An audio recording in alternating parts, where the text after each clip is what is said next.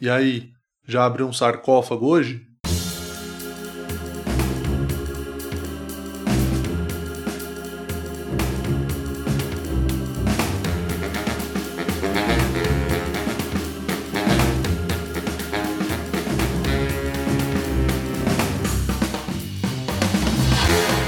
Pessoal, tudo bem? Eu sou Murilo Moraes, começando mais um episódio do Escuta que eu te indico, o meu podcast. Antes de começar o episódio, aqueles recados de sempre. Assine esse podcast na sua plataforma de preferência, né, que você está ouvindo agora provavelmente, mas também não se esqueça de me dar o follow lá no Spotify, porque isso me ajuda e é importante para este pequeno programa que já está passando da marca aí de 400 ouvintes fiéis.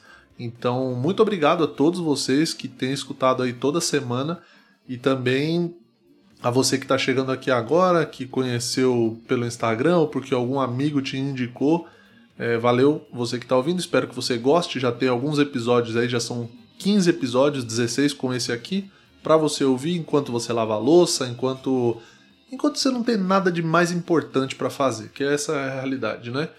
E uma outra coisa eu tava pensando aqui, uh, antes de falar o que eu tava pensando, eu queria já falar do meu show solo em São Paulo, no dia 16 de outubro, no Acústico Business, ali na Rua da Consolação, é, pertinho do metrô paulista da linha amarela. Então você que quer ir assistir um show ao vivo ou quer ir ver meu solo, porque, enfim, você me conhece da internet, nunca me viu ao vivo e quer assistir, é uma boa oportunidade.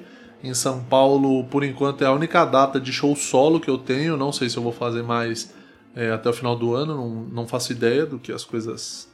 de como as coisas vão acontecer até o final do ano, então eu tô com essa data por enquanto. E aí era bom que você fosse nesse show porque porque enfim, é um show que tem para ir também, né? O meu no caso, né? Tem muito show acontecendo, mas vocês entenderam.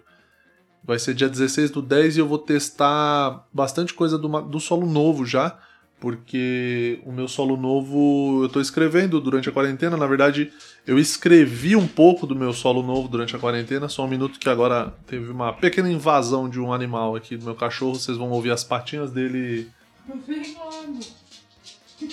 Voltando, eu vou testar bastante coisa do solo novo que eu escrevi durante a quarentena. Eu dei uma travada, na verdade, também, né? Não escrevi assim, nossa, tô com um solo novo pronto. É, esse foi o meu primeiro objetivo quando a gente entrou na quarentena, né? Falei, não, vou escrever um solo novo. Nossa, vou ficar aí dois, três meses de quarentena, vou sair com um solo escritinho, zeradão, já para fazer. Hum. E se eu soubesse que ia ser assim, não tinha nem criado essa expectativa toda. Consegui escrever acho que uns 20 minutos, 25 minutos, e, e aí depois não consegui mais, deu uma travada, porque. Aquilo que eu já tinha falado, né?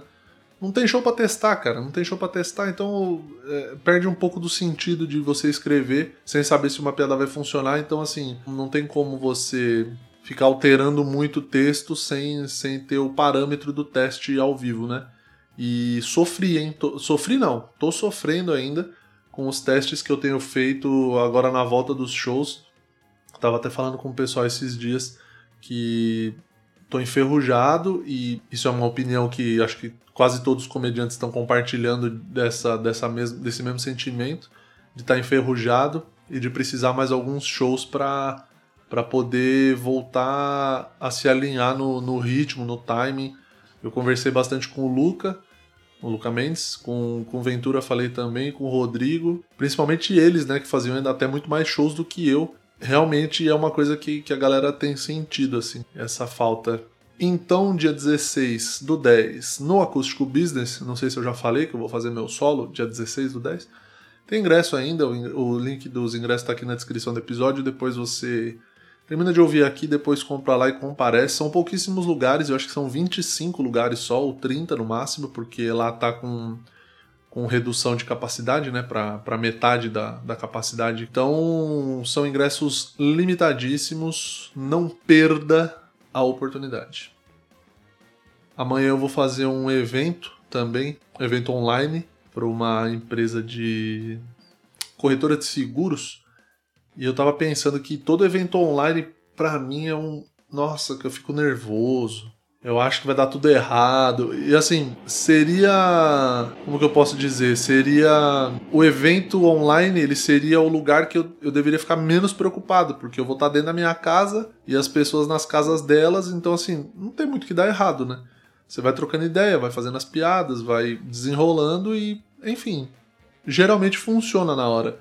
Mas eu tenho esse negócio de, de ficar tenso, de ficar pensando que vai dar errado, que vai que não vai funcionar, que, que as pessoas que vai ser só constrangedor, sabe?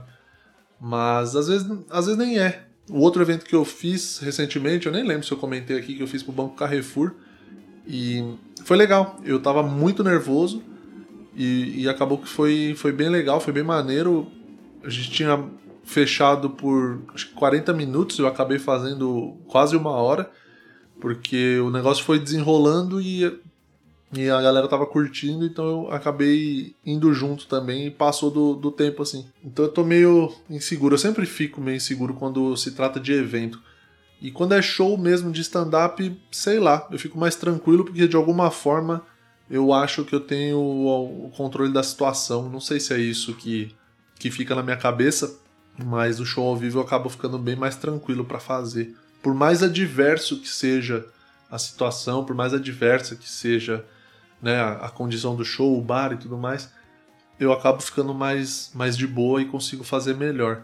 Isso é um pouco do que eu quero falar daqui mais para frente no, no tema do programa. Antes eu queria eu queria abrir uns outros parênteses aqui sobre como as coisas que são fáceis da vida, do dia a dia da vida, quando você coloca qualquer tipo de órgão público no meio, automaticamente as coisas ficam difíceis. Vou explicar. Eu tenho MEI, que é para principalmente para emitir nota para esses eventos que eu faço, porque geralmente são para empresas e aí eles exigem né, a, a nota fiscal do, do, serviço prestado. Inclusive, se você tem empresa, se você trabalha em alguma empresa, se você tiver afim de fazer um happy hour diferente aí, proponha Murilo Moraes para o seu evento online. Eu aceito cotações. Me chama lá no Instagram que a gente desenrola. Estou é, precisando, então, novamente, arroba o Murilo Moraes, me chama lá. Se você tem empresa ou se você trabalha no RH de alguma empresa, manda lá para mim que eu tenho disponibilidade na agenda. Se tem uma coisa que eu tenho em 2020 é agenda livre, então me manda lá, me chama que a gente resolve isso aí.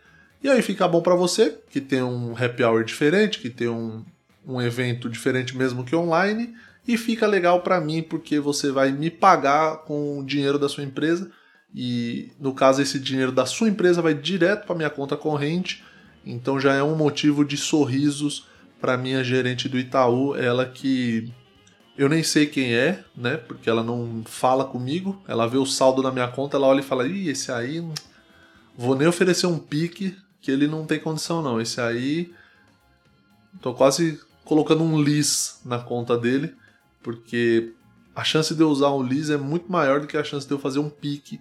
Falava eu. Ah, tá. Que quando a gente coloca um órgão público no meio de uma coisa simples, automaticamente vira uma coisa complicada, porque hoje eu precisei alterar a senha do meu do acesso do MEI. Eu tenho umas notas para emitir desse evento do Carrefour e de um outro freela que eu faço. E eu não estava conseguindo acessar porque estava dando senha inválida. Só que assim, a última vez que eu mexi nesse meu e-mail já faz algum tempo já, faz bastante tempo, mais de ano. E eu não lembrava a senha, mas de jeito nenhum que eu ia lembrar uma senha de X tempo atrás. E aparentemente eu também não tinha ela anotada em lugar nenhum que eu procurei e não achei. Então agora eu já fiz isso, já já tenho ela anotada. Mas até eu conseguir gerar essa senha nova para eu poder anotar, mas foi um custo, porque eu entrava no site da prefeitura, aí dava senha inválida. Aí eu pedia para redefinir senha, e aí ele falava assim: ah, tem um. Como é que é? Um representante legal da empresa, talvez tenha essa senha. Aí eu fiquei, caramba, mas representante legal da empresa, se a empresa só tem eu. E eu lembro que uma vez eu fui fazer, precisei fazer uma alteração de, de atividade no meu, no meu CNPJ, que não era MEI. Antigamente eu era ME. Quando eu abri esse CNPJ, acho que não existia o MEI ainda. E aí eu lembro do, lembrei do contador. E eu fui mandar e-mail para ele. E aí ele falou: Não, não tenho nada aqui. O representante legal da empresa é você mesmo. Rapaz, e até eu entender que eu precisava entrar com o meu CPF, com outra senha, porque assim, você tem o cadastro no site da prefeitura, então o CNPJ é uma senha, se você tem um CPF é outra senha, o que faz sentido depois que eu entendi como funciona o negócio, mas até então para mim não fazia sentido. Então eu tava tentando entrar com um monte de senha que não tava dando. Quando finalmente eu me liguei o que eu tinha que fazer, bloqueou meu acesso, porque eu fiquei tentando acessar e dar várias senhas incorretas, e aí o site da prefeitura me bloqueou e eu fiquei bloqueado durante um tempo até conseguir redefinir a senha e finalmente conseguir acessar o meu MEI. E uma notícia que eu vi hoje, eu também fiquei um pouco surpreso com como o ser humano o ser humano não aprende. A real é essa, o ser humano não aprende. Foram abrir um sarcófago lá, uma, uma, uma tumba, um, um negócio lá de, de múmia do Egito de 2.500 anos para ver o que tinha dentro. Por quê? Por que, que tem que mexer? Deixa o Tutankhamon dormir em paz, gente. Vocês sabem se ele tá morto? Se ele tá morto? Você sabe se a múmia tá realmente morta? Você não sabe, cara. Por que, que você. Olha, e não foi qualquer coisa assim, ah, achamos aqui um sarcófago, vamos abrir. Não, foi um sarcófago em... aberto em cerimônia pública, lá no Egito. Ó, uma cerimônia para apresentar 59 sarcófagos de 2.500 anos descobertos no sítio arqueológico de Saqqara, Saqqara, viralizou nas redes sociais por mostrar inúmeras pessoas ao redor das peças sem nenhum tipo de proteção. Ah, realmente essa era a preocupação? A reportagem do UOL. O UOL, realmente essa era a preocupação? Porque assim, se você está abrindo um sarcófago, você já não tá preocupado com porra nenhuma mais. Que Covid, Covid para quem abre sarcófago não existe. Tem tanta doença que pode estar tá aí adormecida dentro de um sarcófago. Vai que o, o vírus da gripe espanhola entrou ali num sarcófago e, e ficou ali bem quietinho. Aquele, aquela peste bubônica, ela ficou ali bem adormecida, aí abriu, aí é caixa de Pandora, amigo. Abriu, aí é só desgraceira na vida. Vamos esperar daqui um tempo ver o que vai acontecer, mas eu acho que a próxima pandemia ela pode estar tá vindo aí diretamente do Egito, galopante pelo mundo, sei lá, de algum vírus que já tinha sido extinto. Tô bocejando. Eu começo a gravar isso aqui começa a bocejar, não sei porquê. Toda vez. É que eu sempre tiro na edição, mas toda vez eu. Olha! Eu vou bocejar de novo. Ah. Pior que eu tô com sono mesmo. São 8 da noite. Eu já tô com sono. Fui dormir 3 da manhã. Não sei porque eu faço isso ainda de domingo. Fui dormir de sábado para domingo tarde, aí acordou domingo tarde. Aí chega na hora de dormir no domingo, não dá sono. Aí faz o que? TikTok. Aí você entra no TikTok que muito espertamente o aplicativo do TikTok ele abre em tela cheia. Então o relógio que fica ali em cima na, na parte central ali do celular ele some. Aí já viu, né? Aí vai só passando, aí vê vídeo de cachorro, aí vê outro vídeo de cachorro, aí vê o vídeo de alguém fazendo uma idiotice tipo segurando um rojão para baixo para estourar no chão. Aí é só coisa boa que a gente vai vendo, aí quando vai ver é três da manhã e você tá acordado ainda. Então, e voltando ao, ao sarcófago aberto, cara, imagina que quanta coisa pode ter dentro desse sarcófago. Na reportagem aqui tá dizendo que pode ter gases tóxicos, micro-organismos perigosos por conta da decomposição do corpo humano. Normalmente esse tipo de abertura é feito em ambientes controlados, como laboratórios ou áreas específicas de museus e universidades. Aqui os caras colocaram a porra do negócio na calçada, sei lá. Tem um monte de câmera, um monte de, de repórter aqui filmando. Os caras meteram na calçada mesmo, tipo essas feirinhas de artesanato, deve ser muito doido a feira de artesanato no Egito, né? Então, e aí os caras abrem na calçada, porra do negócio, é sem proteção. Na verdade, tem uns caras de proteção aqui, mas com certeza deve ter uma galera que tá cagando aqui. Não... Pra que abrir? Deixa as múmias quietas, meu. Pô, parece que vocês não assistiram o filme A Múmia. Deixa a múmia quieta lá, dá uma treta quando você vai mexer com quem tá quieto há mais de dois mil anos. Os caras estão dormindo em paz. Não, se eu soubesse de alguém que tava, ó, fulano tá dormindo há 2.500 anos, hein? Eu, eu ia falar. Gente, então não mexe, deixa dormir. Deixa lá, deixa dormir que se ele tá todo esse tempo deitado lá com esse negócio, com essa tampa desse, desse sarcófago fechado e ninguém e ninguém foi lá ver o que, que é, ninguém chamou a pessoa para tomar café, ninguém abriu a, a cortina de dentro da pirâmide e falou: vamos acordar, porra, que já é meio-dia e você já tá dormindo há mais de dois mil anos. Deixa quieto lá, não tem porque mexer. Mas aí o pessoal vai, o que, que o ser humano faz? Bosta. O ser humano gosta de fazer bosta. Ele vai lá, abre, aí. Bom, daqui um tempo vocês vão ver. Vocês vão.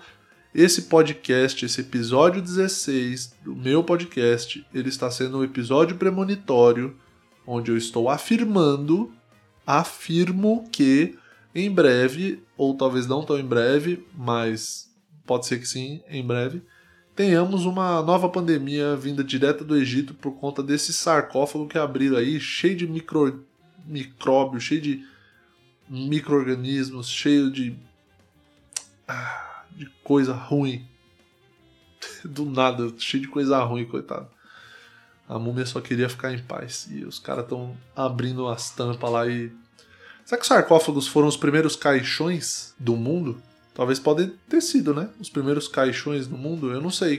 Qual será que é o registro do primeiro caixão criado pelo homem? Fica aí o questionamento. Eu não vou parar para pesquisar não. Depois você procura aí e me manda lá no Instagram, ou não precisa mandar também, fica só para você e guarda essa informação no fundo da tua alma, porque vai que cai em alguma prova do ENEM um dia, né? Quando foi aberto ou quando foi criado o caixão para corpos de pessoas? Eu não sei para que curso que cairia essa prova, né? Se bem que o Enem não é para curso nenhum. Talvez o se você prestar vestibular para medicina e você resolver seguir a carreira de legista ou algo do tipo, talvez você tenha essa informação um pouco mais clara. Bom, dito isso, eu queria partir para o tema do programa, então vamos para ele. Tema principal do programa de hoje.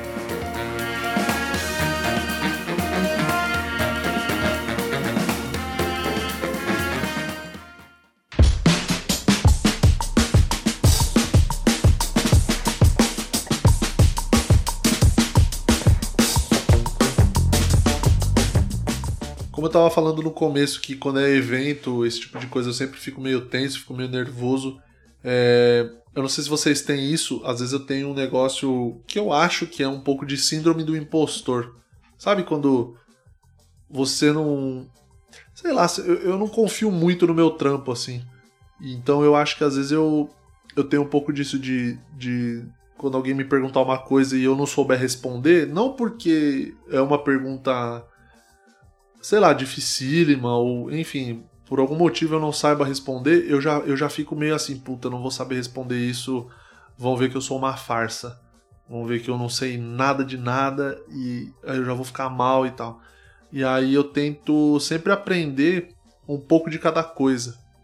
Eu sempre tento ver várias coisas sobre vários assuntos para eu conseguir desenrolar sobre qualquer assunto. Então, assim, se eu tiver numa conversa, eu, eu sempre tento saber sobre o que está sendo dito ali e, enfim, aprender sobre, sobre aquele assunto que está rolando para eu não ficar muito vendido na conversa. Mas isso ao mesmo tempo é ruim porque quando se aprofunda em algum assunto, é difícil eu ter profundidade em algum assunto. Então eu sei um pouquinho de algumas coisas, mas se pedir para me aprofundar em alguns assuntos, geralmente eu não, eu não consigo.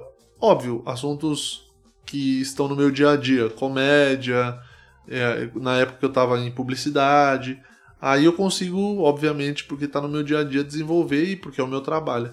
Mas mesmo assim, é, eu fico muito tenso de falar uma bosta às vezes, de não saber uns bagulho, e aí eu fico me sentindo mal por isso, do tipo, caralho, vão ver que eu sou um merda e eu não sei fazer nada.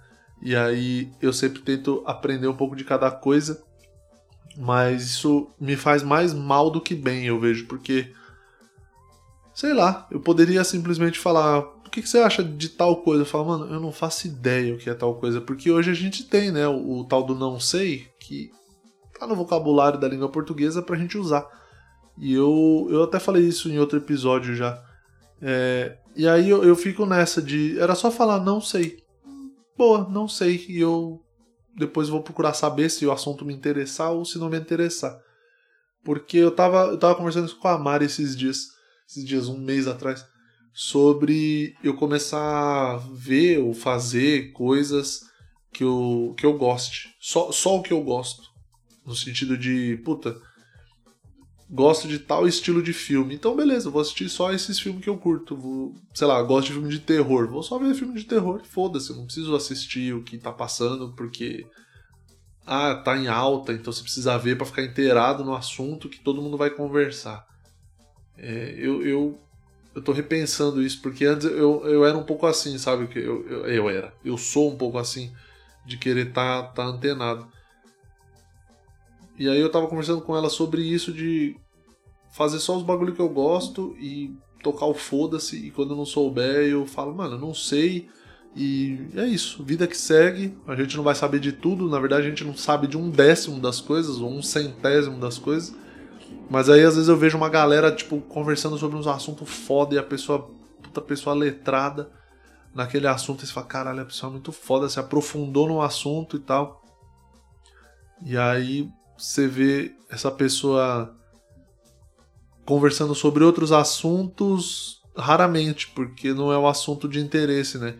Então eu acho que você ter uma, uma como eu posso dizer, um, um aprendizado vertical das coisas, no sentido de quanto mais você se interessa pelo assunto, mais você vai atrás e mais você busca e começa a se especializar naquilo, talvez seja muito mais interessante e você tenha muito mais a entregar do que quando você sabe um pouco de cada coisa, mas nada com profundidade, né?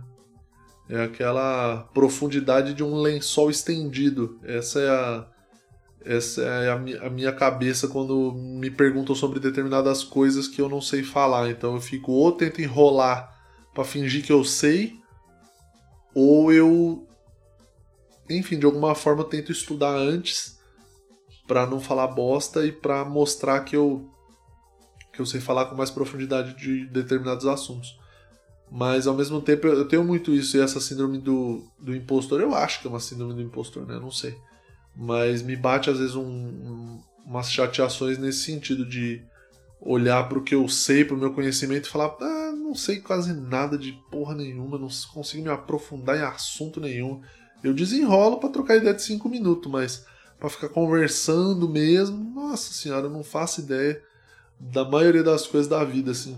E aí acaba que eu vou me fechando um pouco e aí eu começo a conversar das coisas que eu sei um pouco mais, né?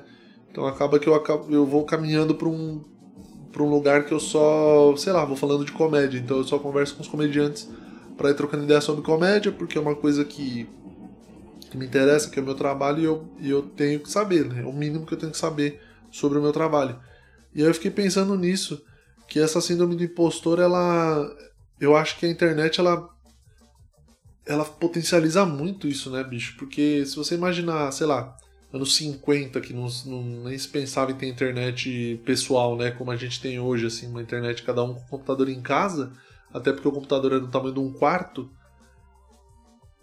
As pessoas talvez não tivessem tanto isso, porque o conhecimento ele era limitado àquilo que você estava submetido ali no teu bairro, no, na tua cidade, no teu estado, sei lá.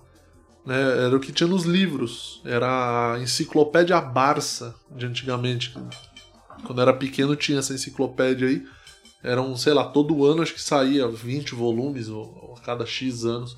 E aí era muito legal, era muito chique você chegar na casa da pessoa e a pessoa ter lá, tipo, os 20 volumes da Barça. E isso era uma. Sabe como era vendido esse negócio? Eu, era um negócio que, tipo, a galera vinha na tua porta via um, passava um cara lá na tua porta e falava: Ah, você quer comprar as enciclopédias da Barça e tal?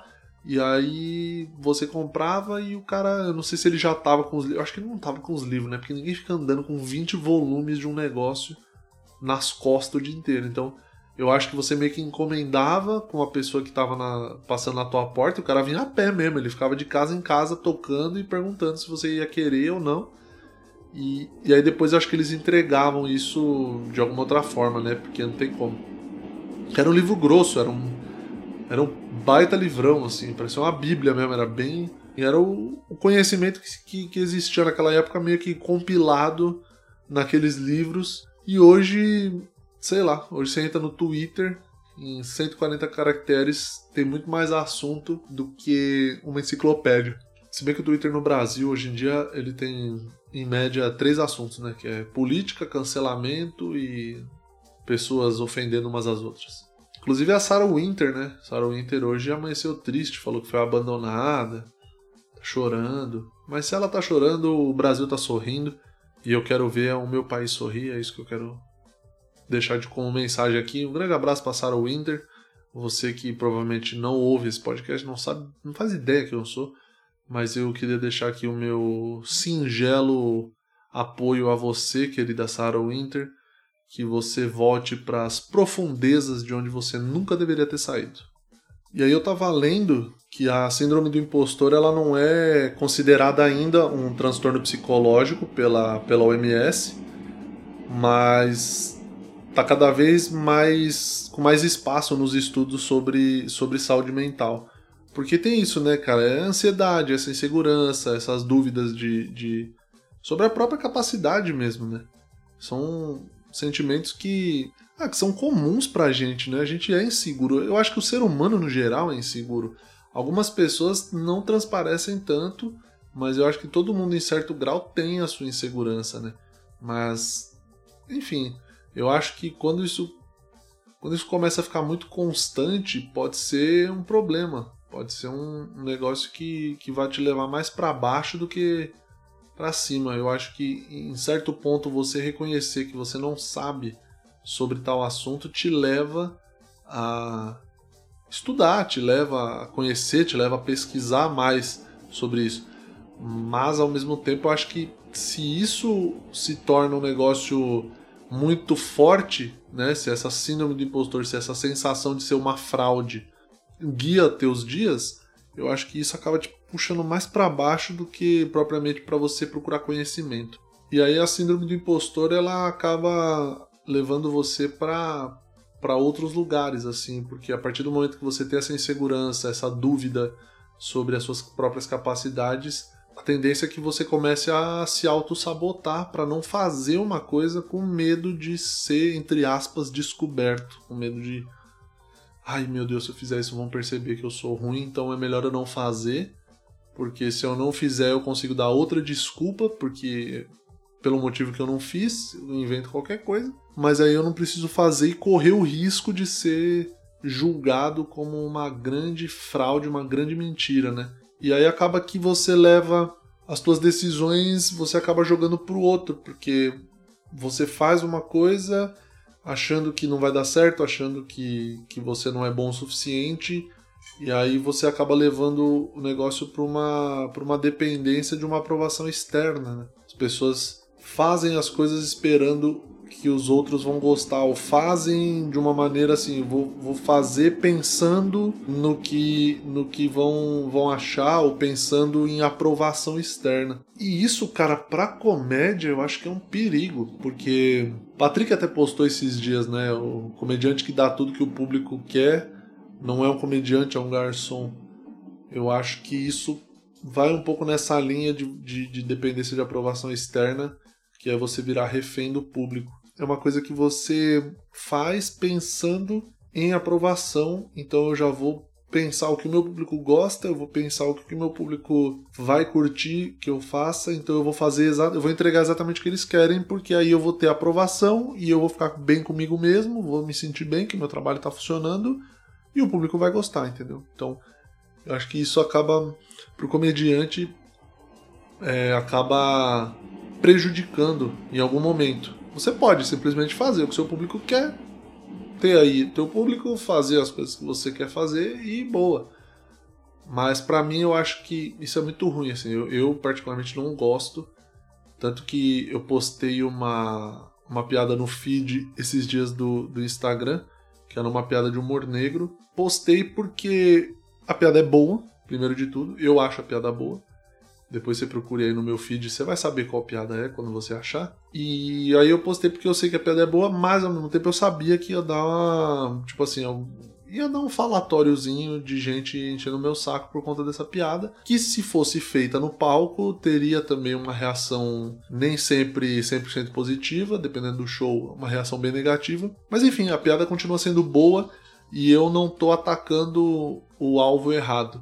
Eu tô atacando o alvo certo de uma maneira um pouco mais pesada, se eu posso dizer assim. Então isso é uma coisa que o meu público não, não queria ver no geral. A maioria das pessoas que me seguem provavelmente não não ficaram tão à vontade de ver. Óbvio, quem, quem vai comentar ou é quem gostou muito da piada e aí vai lá e comenta, é, deixando um comentário de apoio e tal, gostei, assim, continua assim, posta mais, achei ofensivo, posta mais, como alguém comentou. E quem não gosta muito. Então quem odeia também vai comentar, nossa, passou do limite, nossa, precisava, nossa, não sei o quê. É, mas eu, eu quis postar porque eu achei que, que a pedra era boa e era válido postar. Mas assim, eu entendo as pessoas que também não gostam, você tem o direito de não gostar, todo o direito de não gostar, tem todo o direito de odiar, tem todo o direito de parar de me seguir nas redes sociais. Eu só acho engraçado porque assim, tem gente que que explica, que avisa, né? Avisa que vai deixar de seguir. Eu acho engraçado isso. A pessoa tá falando: olha aqui, hein? Ó, o meu follow, meus likes, você não vai ter mais, não, hein? Já vou deixar bem avisado aqui que estou indo embora e não tem chance de volta. Aí eu, eu só respondi: beleza, vai lá. Boa sorte e seja feliz na sua vida. Então, se você quer deixar de seguir, ah, não gostei de tal coisa, eu vou deixar de seguir. Só para de seguir. Não precisa ficar mandando mensagem avisando que vai deixar de seguir as pessoas. Só para e segue tua vida. Você, como eu disse, você tem todo o direito de não gostar das coisas que eu posto, você tem o direito de odiar, inclusive, as coisas que eu posto e me odiar, inclusive, você tem esse direito. Mas aí ficar, puta, você passa muito atestado de, de tonto, você, você que avisa que vai deixar de seguir. Tanto que eu, eu olhei no meus, no, nas minhas estatísticas lá depois desse, desse post, bastante gente deixou de me seguir, inclusive. Provavelmente eram o pessoal que tinha me conhecido por conta dos vídeos de White People Problem e muito provavelmente não conhece o meu trampo no stand-up e eu tenho quase certeza que não assistiu o meu especial, porque se você assistiu o meu especial, você já consegue entender um pouco melhor de, de, de como eu faço minhas piadas e de como, vez ou outra, eu gosto de, de soltar uma piada mais pesada pra, pra vocês ficarem ligados, assim. Então, essa galera que deixou de me seguir dificilmente assistiu meu especial, porque quem assistiu, houveram até alguns comentários sobre isso de, de houveram ou houve. Ixi, agora eu não sei essa conjugação aí. Mas as pessoas comentaram sobre o meu especial em pontos-chave que tinham piadas de, de humor negro, piadas mais pesadas que não chegavam a ser de humor negro, mas mais pesadas. Então essa galera tá. E essa galera é que é a que provavelmente comentou ao meu favor, gostando da piada que eu tinha feito. Mas enfim, é, voltando à síndrome do impostor, eu só queria dizer que essa piada eu postei sabendo que as pessoas não, não iam gostar, que todo que, que muita gente não ia gostar, né? Que não era todo mundo que ia concordar com o pensamento. Mas eu achei importante, achei interessante e a piada em, si é uma piada boa. Então, dificilmente eu vou fazer uma piada mais pesada se eu não estiver acreditando e confiando nela. Então, e aí o lance da síndrome do impostor com essa com essa dependência de aprovação externa que eu falei, com, com essa insegurança de achar que você chegou em tal lugar, ou sei lá, por sorte, ou por oportunismo, ou por algum outro motivo, isso acaba gerando ansiedade, acaba gerando dúvidas com relação ao, ao, ao quanto você é bom, a, se você é realmente bom para aquilo que está fazendo, é, dúvidas quanto às próprias capacidades, esse sentimento de de não merecimento, de puta, tô até aqui, mas em algum momento vão descobrir que eu sou uma fraude. Você que trabalha em empresa, provavelmente ou é assim, ou tem alguém, algum amigo, algum colega de trabalho que pensa dessa forma, que tem esse tipo de postura. E aí pode ser que seja um sintoma de síndrome do impostor, que é aquela pessoa que acha que nunca é boa o suficiente. É... E muitas vezes a pessoa é boa, muitas vezes a pessoa é competente, mas ela se vê como um incompetente. E a síndrome do impostor, ela é oposta, é uma situação oposta a um outro fenômeno que existe por aí, que é o efeito de Dunning-Kruger, ou Dunning-Kruger, não sei, eu acho que é Krieger mesmo que pronuncia. É, não sei se vocês sabem o que é, vou explicar rapidão aqui na definição da Wikipedia. É um fenômeno caracterizado pela superioridade ilusória os indivíduos pouco capacitados ou com baixo nível de conhecimento sobre determinado assunto enxergam-se superiores aos demais. Com isso, tomam decisões mal informadas, resultando em falhas. É isso. É um cara que é incompetente, arrogante, e aí ele acha que ele é muito mais do que ele é, e só toma decisão de merda, só faz bosta. Não sei se veio à cabeça de vocês a mesma pessoa que veio à minha mente nesse momento, assim que eu lia essa definição do efeito de Dunning-Kruger. Mas se não veio, você pensa direitinho aí como pessoas mal informadas, uh, incapazes e arrogantes podem tomar péssimas decisões que mudam rumos de muitas pessoas. E aí, com mais algumas leituras que eu fiz sobre esse tema, eu estava vendo que aumentou muito os estudos sobre, sobre esse fenômeno da síndrome do impostor que tem acontecido nos últimos anos, mesmo ainda não sendo reconhecida oficialmente como um distúrbio pela OMS. Principalmente nos Estados Unidos, né, que tem, tem esse volume de pesquisa bem grande assim relacionada a, distúrbios, relacionada a tudo. Né? Estados Unidos é um grande centro de, de pesquisas. E tem uns estudos que eu achei aqui no site da Medicina UFMG, da Faculdade de Medicina da UFMG, que nos estudos da professora Gail Matthews, da Universidade da Califórnia. De acordo com os estudos realizados, é, 70, indicam, né, os estudos indicam que até 70% dos entrevistados que podem ser considerados como bem-sucedidos apresentaram sintomas ligados à síndrome do impostor. E aí a professora também concluiu que um dos ambientes mais propícios para essa manifestação é o meio acadêmico, sobretudo entre os alunos de mestrado e doutorado. Porque, cara, é um ambiente de altíssima competitividade, né? Se você imaginar a tua faculdade, você que fez faculdade, no caso, você que teve esse privilégio de poder cursar uma universidade, já existia de certa forma algum tipo de competição, mas a faculdade às vezes também tem uma galera X que não sabe o que está fazendo eu, quando eu comecei o meu, o meu curso, tudo bem, publicidade, né? É aquele curso bonzão. Mas quando eu comecei o curso, tinha, sei lá, 70 alunos na minha sala e nos formamos, a turma de formandos, acho que nos formamos em 35 ou 30. Foi tipo metade, menos da metade, porque vai saindo, um repete, aí repete, tranca e sai fora e desiste.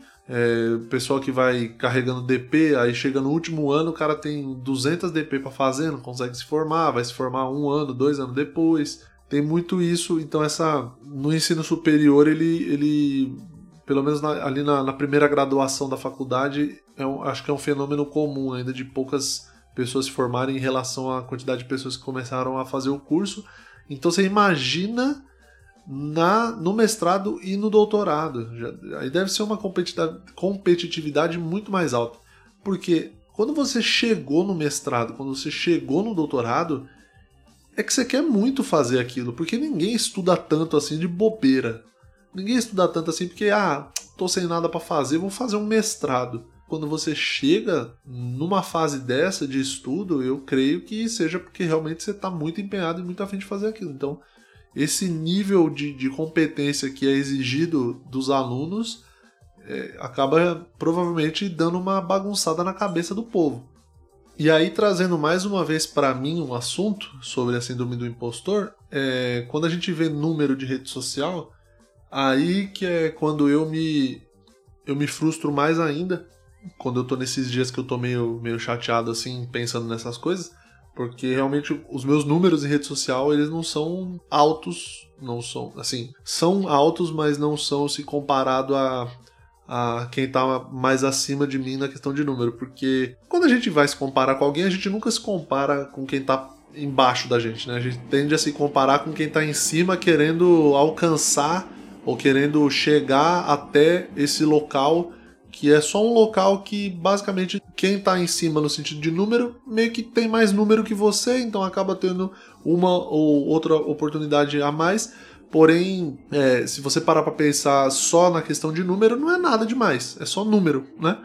Mas a rede social acho que contribui muito para isso, é, tanto que eu vejo, eu vejo, sei lá, eu, eu, os YouTubers, por exemplo, é, os youtubers meio fudido de cabeça. Isso, assim, o que a gente fica sabendo, né? Que são os, os gigantes, tipo o Whindersson, que ficou com depressão, ficou zoado e tal.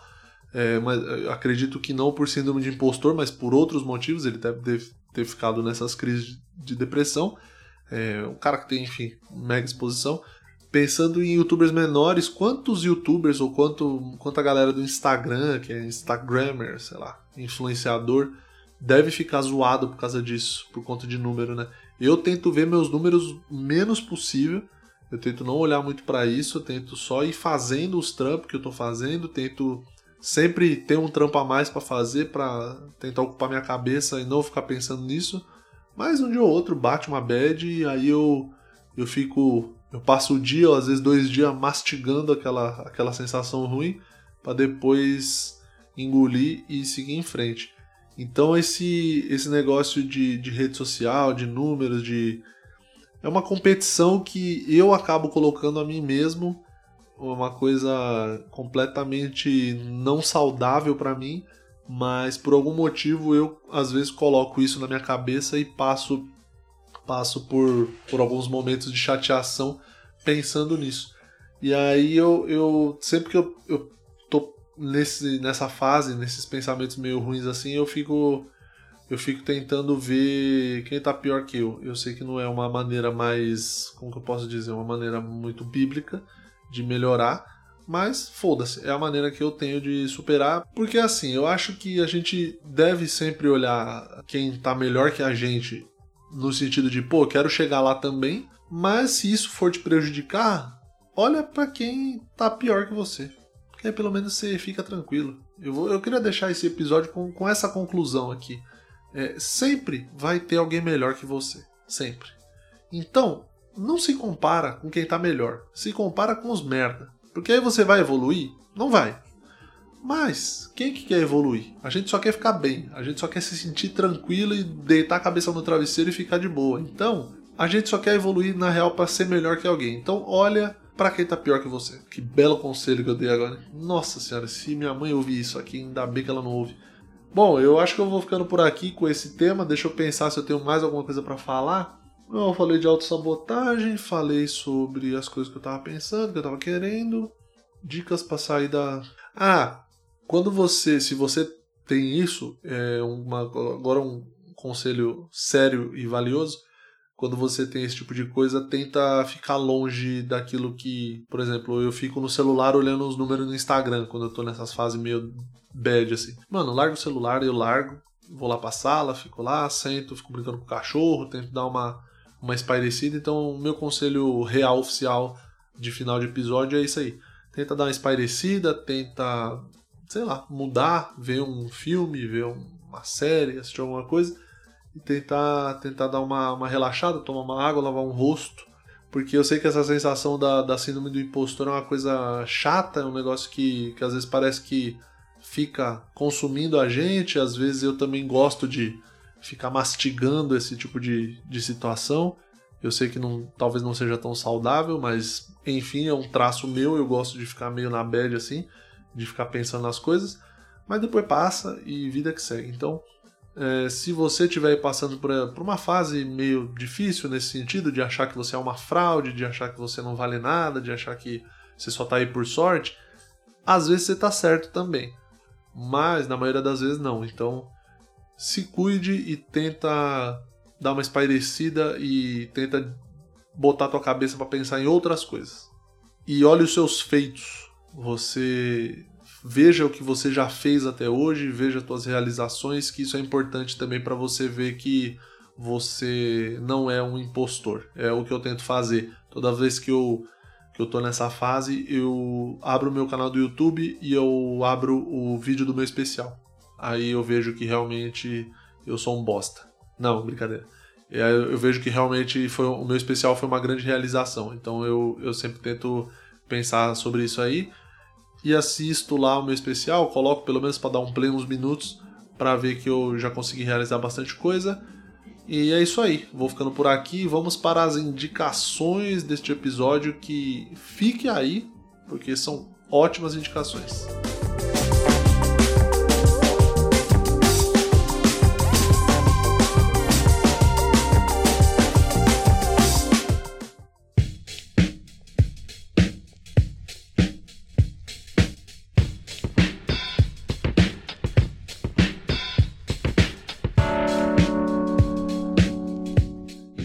Partindo para as indicações deste episódio, a primeira indicação é uma série, chama Bom Dia Verônica, é uma série da Netflix, série brasileira. Ela foi baseada no livro da Ilana Casoy e do Rafael Montes. A Ilana Casoy ela escreve muito sobre questão criminal no Brasil, de, de crimes. Ela tem um, um livro de serial killers brasileiros, falando sobre serial killers brasileiros. É muito legal, Mariana tem esse livro, porque Mariana é uma fã incondicional do true crime, essa vertente aí cinematográfica que está muito em alta hoje em dia. Bom Dia Verônica na Netflix com a Camila Morgado e do Moscovis sendo um grandíssimo filho de uma puta que eu assisti. Eu cheguei em casa no sábado depois do show, Mariana estava assistindo o primeiro episódio, eu falei, nossa, que legal, série brasileira. Ela falou, é, a do livro. Aí eu, enfim, parei para tomar uma água, fiquei ali sentado no sofá dois minutos com ela, e aí eu vi o Du Moscovis atuando nessa série e eu falei, mas que desgraçado, arrombado, que raiva que deu dele, porque a série é, é um casal, sem spoilers, tá? Mas é um casal, e aí o Du Moscovis ele é extremamente abusivo. Você que assistiu Cravo e a Rosa e tava aí com essa lembrança de Petrúquio, você pode esquecer toda essa lembrança, porque do Moscovis é um baita de um filho da puta, grande ator, maravilhoso na série, e ele é um marido extremamente abusivo, e aí tem outras coisas que acontecem na série que eu não vou, não vou dar spoiler aqui, mas se você já viu, você já sabe o que aconteceu, ou se você leu o livro. Então vejam lá Bom Dia Verônica na Netflix. E a segunda indicação é um podcast, um original Spotify chamado Ditadores. Cada episódio eu acho que é bem autoexplicativo, fala sobre um ditador diferente de várias épocas da humanidade. Então tem Mussolini, tem Hitler, tem essa galera toda, Pinochet, todo esse povo aí, e é uma coisa que eu particularmente gosto de, de ouvir, é, gosto de saber sobre a história desses caras. É, inclusive tem um outro podcast também que está no Spotify, eu não sei se é exclusivo, que é o Presidente da Semana, que é do Rodrigo Vizeu.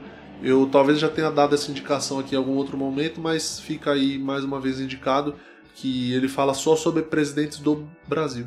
É, então, e aí o presidente do Brasil, ele cada episódio também fala sobre um presidente do primeiro lá atrás até Jair Bolsonaro que foi eleito em 2018. Então assistam ou melhor, ouçam Presidentes do Brasil no Spotify e Ditadores, o original Spotify. Spotify que está com bastante podcast original agora. Então o Spotify está investindo forte nos conteúdos brasileiros e é muito legal, é muito interessante e eu recomendo. Então é isso aí, meu povo. Vou ficando por aqui com mais um episódio do Escuta que eu te indico. Eu sou o Murilo Moraes. Me sigam lá no Instagram, no arroba o Murilo Moraes. E também me sigam no YouTube, se inscrevam, né? Na verdade, no meu canal do YouTube eu estou postando vídeo todas as semanas, os White People Problems durante o isolamento. Eu nem posso mais falar que é durante o isolamento, porque basicamente acabou o isolamento, né? Quase nunca teve. Essa semana é episódio número 30 e. Enfim, tem bastante coisa lá. Já estou recebendo bastante link de, de White People Problems que a galera vai vendo. Se você tiver algum para mandar, me manda lá no Instagram também. E assine esse podcast aqui na sua plataforma e me dá um follow no Spotify para me dar essa força lá, beleza? Então é isso. Vou ficando por aqui até semana que vem. Espero que você tenha gostado e me mande o seu feedback lá no Instagram também. E a todos vocês que ouvem, um abraço, fiquem bem, até a semana que vem. Falou, tchau!